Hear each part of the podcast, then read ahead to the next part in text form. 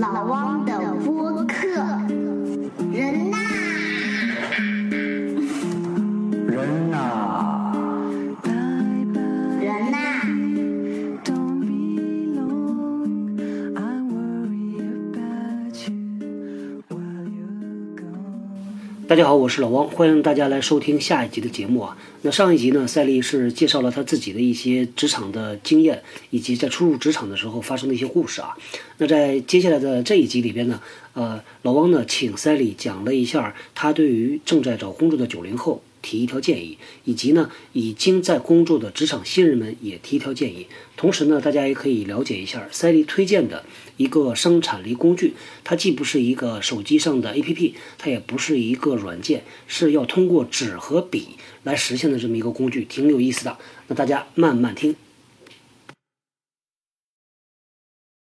对对对，因为这个，我之前在二零一三年就有这个想法，就是请身边的同事朋友一起来聊，因为我觉得一个人的观点，他永远是一个角度嘛，嗯那不同的人就不同的角度去看同一件事儿，是呃，对于听众这个来看来说的话，他能够听到不同的声音，然后对他判断他要自己来做的。呃，但是呃这个说呃 说实话呀，就是难难度呢，就是因为大家确实挺忙的，所以要把大家揪在一块儿， 真的坐下来碰头，找的这么一个安静的地方，那挺不容易的。所以今天还是挺这个挺谢谢 Sally 能够百忙之中抽出来时间跟老王来来来做这个节目，而且这是第一期节目啊，呃，之后呢也继续努力。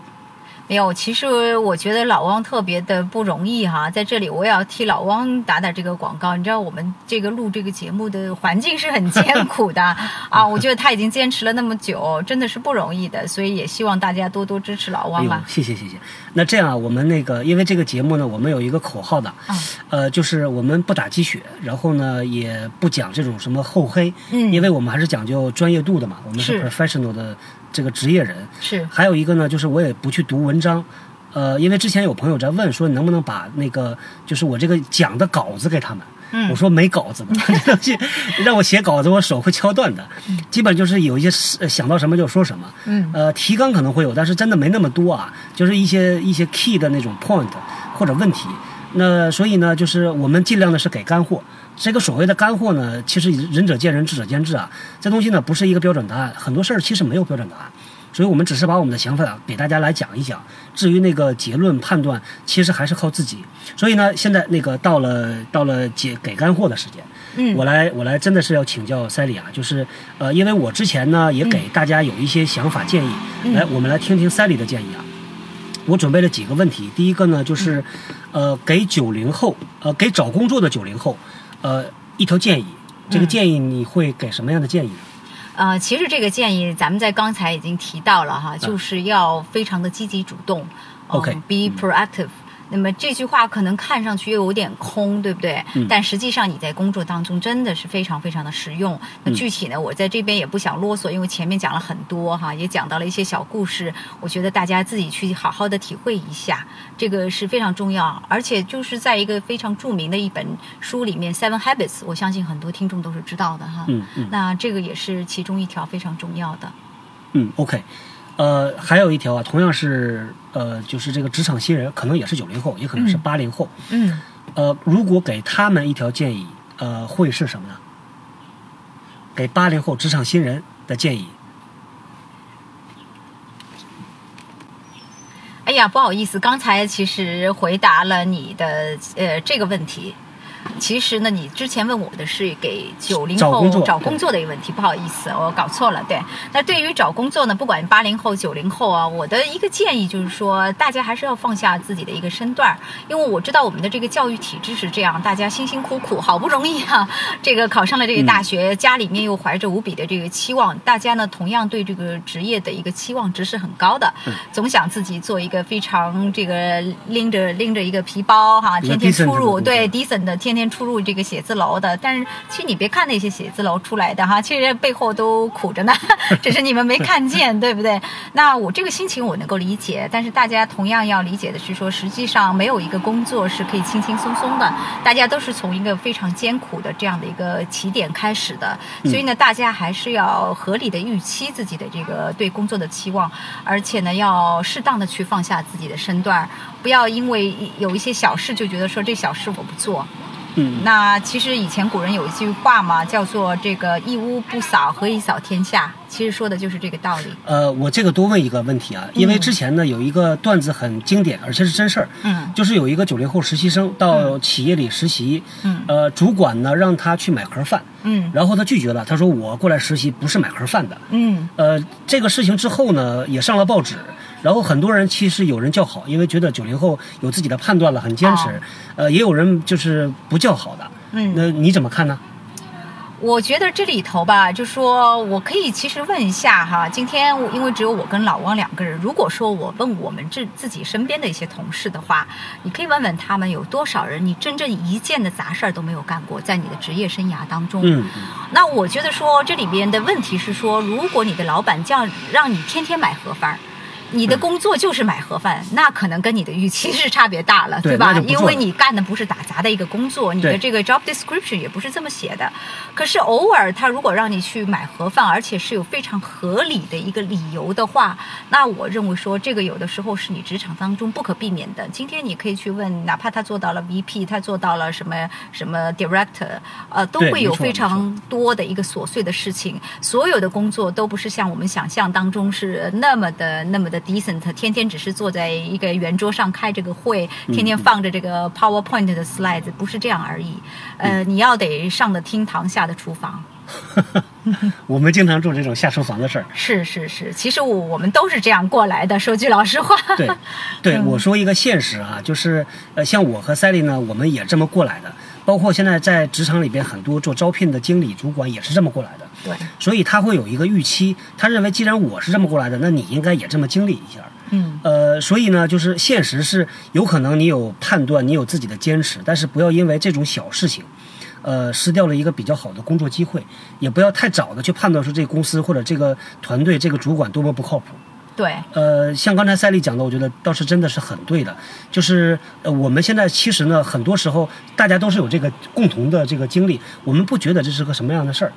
但是所以大家不要对这个事情啊特别特别的敏感，这个有可能呃失去一个机会，我觉得也蛮可惜的。对，而且我想补充一点是说，大家其实要调整好自己的一个心态。那今天即便是买盒饭这样的一件事情，你如果用一种非常悲观的一个态度去看它，说嗯哇，你看我读了个大学，竟然还在这里买买一个盒饭，对吧？嗯。但如果你调整一下自己，如果用个积极的心态的话，你为什么不能让你的老板觉得一个你你买盒饭都能把这件这么小的事情都做得很震撼呢？对不对？哎像你刚才说那个买完盒饭买汤吧，啊，对口呀、香糖啊，对呀、对呀、对对不对？老板说哇，这个不得了，你看他能把一件这么小的事情都给做好，那下一次我就交一个更重要的事情给他。你怎么不知道？这也是你的这个主管用一件小的事情来测试一下你的能力呢， 对对不对？对？对所以我觉得说这里头，不管你是做什么，实际上有的时候是看我们用一种什么样的情绪、什么样的心态去对待，还有对你是不是能够认认真真把每一件小事都能做得很好。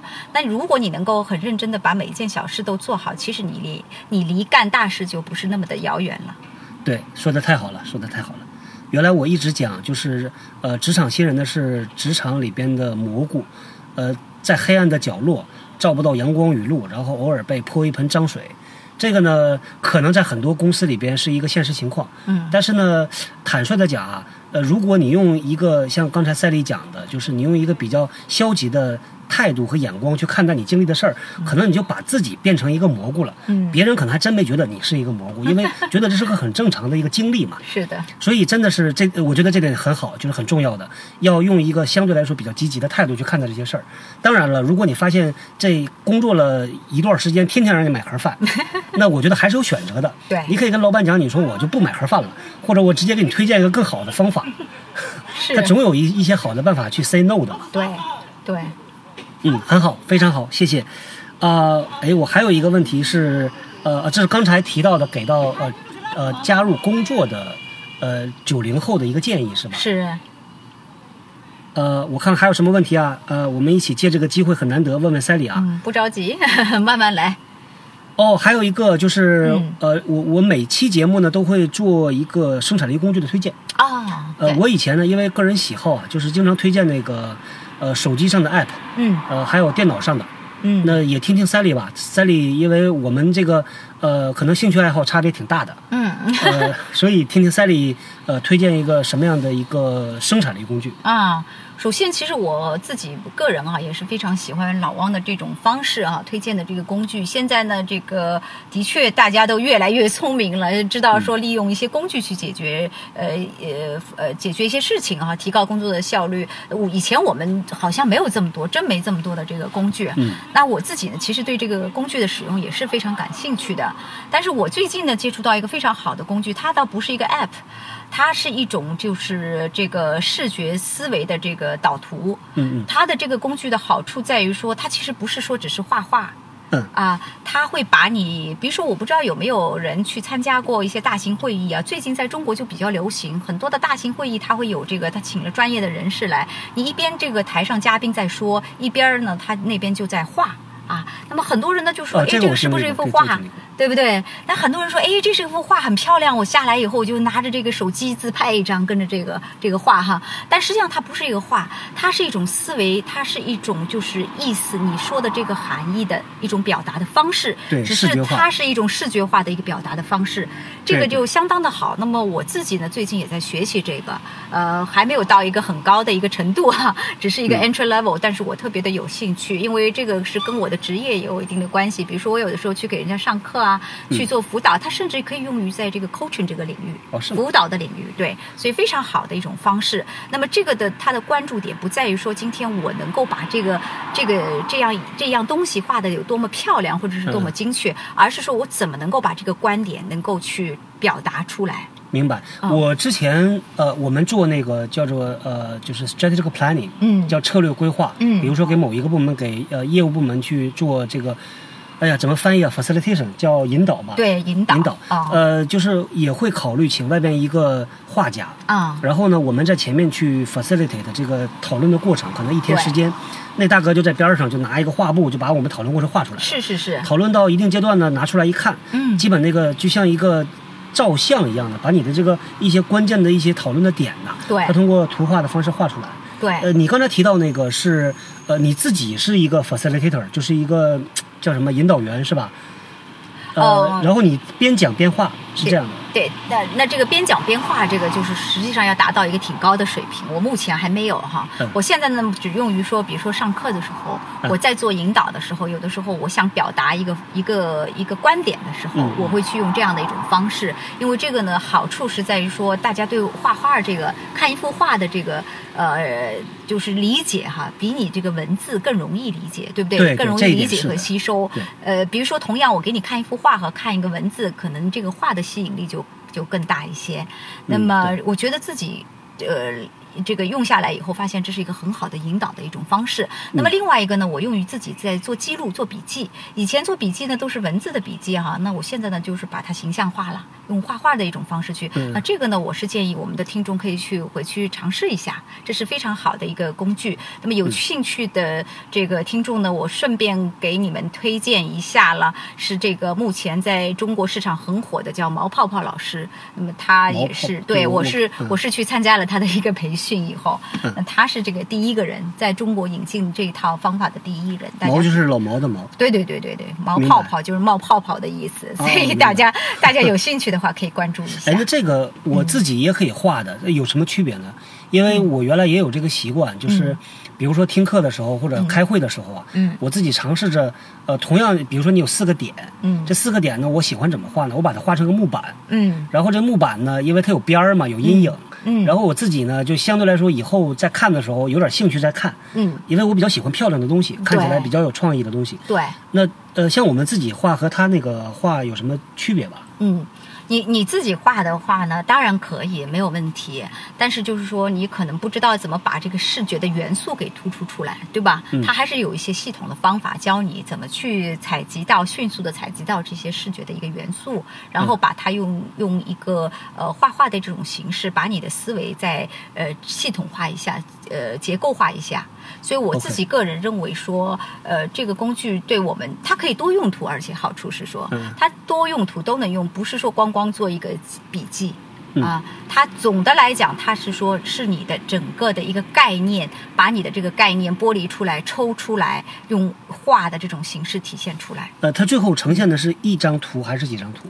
呃，这个取决于你运用在什么地方。比如嗯说，你今天是一个讲座，大型的讲座，也许就是一张画，那就是像一个墙壁一样的一一堵墙壁一样的一大嗯张明的白这个画。但今天你如果你去在一个 workshop 当中去做一个 facilitation 哈，那实际上你可以甚至于叫这个听众，叫这个下面坐的这些 participant 去画。 OK，让他们去做这个体现，比如说我今天公司的战略是什么，嗯嗯诶，他可以给你画出来，然后你通过这个再去做一个呃大家的一个我们叫什么 alignment 啊，呃，明啊白明白。啊啊，所以它可以有很多的一个用途。呃，它这个跟那个 mind map 有什么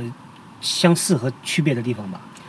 我觉得我据我个人这个比较肤浅的了解哈，mind map 的这个好处，啊他们的相似点文化都是一有一定的这个思维形式，嗯但是 mind map 呢，更多我的感觉是关注于说它的一个逻辑性哈，呃，尤其是对在、关联对他们关这个联对关联度，但是这个这个这套工具的话呢，它不一定。它比如说你在这个课的一个过程，上课的这个过程当中，你有很多的这个点，嗯对吧？你在每一个节点，你都能画一画一幅画，或者是说只用这个画画的一个形式，你去对你的 participant 做一个解释啊，嗯嗯或一个概念的解释啊，或者甚至用这个去做一个 coaching 啊等等。嗯它是有有多点式的，它不一定是说我一定要用一张图把所有的这些点都要连接起来。 OK，明白明白、嗯这个回头我也去琢磨一下，是，因为现在 iPad 上面那个 Paper 对，那东西画画很呃很漂亮，也很方便。对，呃，回头可以试一下，因为前段时间呢，我记得，呃，在上半年，就是、应该是去年的上半年，嗯呃，有人呢去我我们公司有人送出去听课，听、嗯听那个最传统的嗯叫 presentation skill 的演讲培训。 ，OK。但是它的亮点呢，就是他在用 iPad 和、呃 iPhone 嗯做那个道具，他不用电脑了。啊，然后他设计了一整套的一个，就类似于像工具和流程一样的，嗯哼讲的时候很吸引人，嗯起码从形式上很吸引人。嗯，现在我发现这东西蛮多的，你看像现在用的是纸嘛，对用纸去画这东西，然后对包括用 iPad，对，就是大家内容呢，其实每个人都有，但是当你呈现的方式不同的时候，它对于你听众的吸引力就会差别很大。对我完全同意，我觉得这也是一种趋势了。嗯从最近这个火热的程度，你就可以看出来大家对于这个有多么的有兴趣。我相信是说，同样你坐在下面看一套一百五十页的 PPT 的 slide，然后这上头的字儿啊、呃每行都是这个十二号字体的话，我估 计没没过十五分钟你就睡着了，对吧？但是同样的说，你这个是以这种画的这个形式展现的话，真的是会非常吸引人。对，这个相信的。嗯呃，企业里边有一些确实我们叫做很丑的这种这种幻灯片儿啊、嗯 u g l y slides，确实很难办。 对但是没办法，这个老板要啊，或者是 corporate global 的人来就要看这种东西。对嗯但是如果可能啊，确实是，呃，就是用一些形式上比较好的东西来呈现，是效果会更好。尤其呢，就是给那个就是年轻人，是是是，我我觉觉得这得个接受度会高很多很多。是，我觉得其实这个创新啊，呃，无处不在。嗯嗯，就是已经到了我们生活中的每一个角落。创新并不是说我是巨大的东西就是创新，我现在觉得这方方面面、各行各业、每个领域都在做创新，嗯这也是一种创新。我我个人认为，对，这也是，确实是，嗯确实是。嗯，嗯，OK，呃，成，我们一下儿就聊了四十分钟，我估计这可能得剪成两期了，对要不然听下来这个时间会很长，可能就听睡着了。 对，希望那大家不会睡着。 呃，那谢谢赛里，我们的第一位嘉宾啊，真的是历史性的啊，载入史册的第一位嘉宾。呃，也是谢谢老汪啊，呃，然后也让我有这个荣幸成为载入史册史册的这个第一期的嘉宾，也谢谢大家收听。好，那谢谢各位，那我们这一期就到这里，下期再见，拜拜。拜拜。大家可以通过搜索关键字“人呐”在新浪微博和微信公众号中找到老汪。通过微信公众号，你不仅仅可以听到更多节目，也可以看到和本期节目相关的更多的内容。最后，谢谢你的收听，我是小汪，我们下期再会。 I don't know why you're being shy. And to the way when I look into your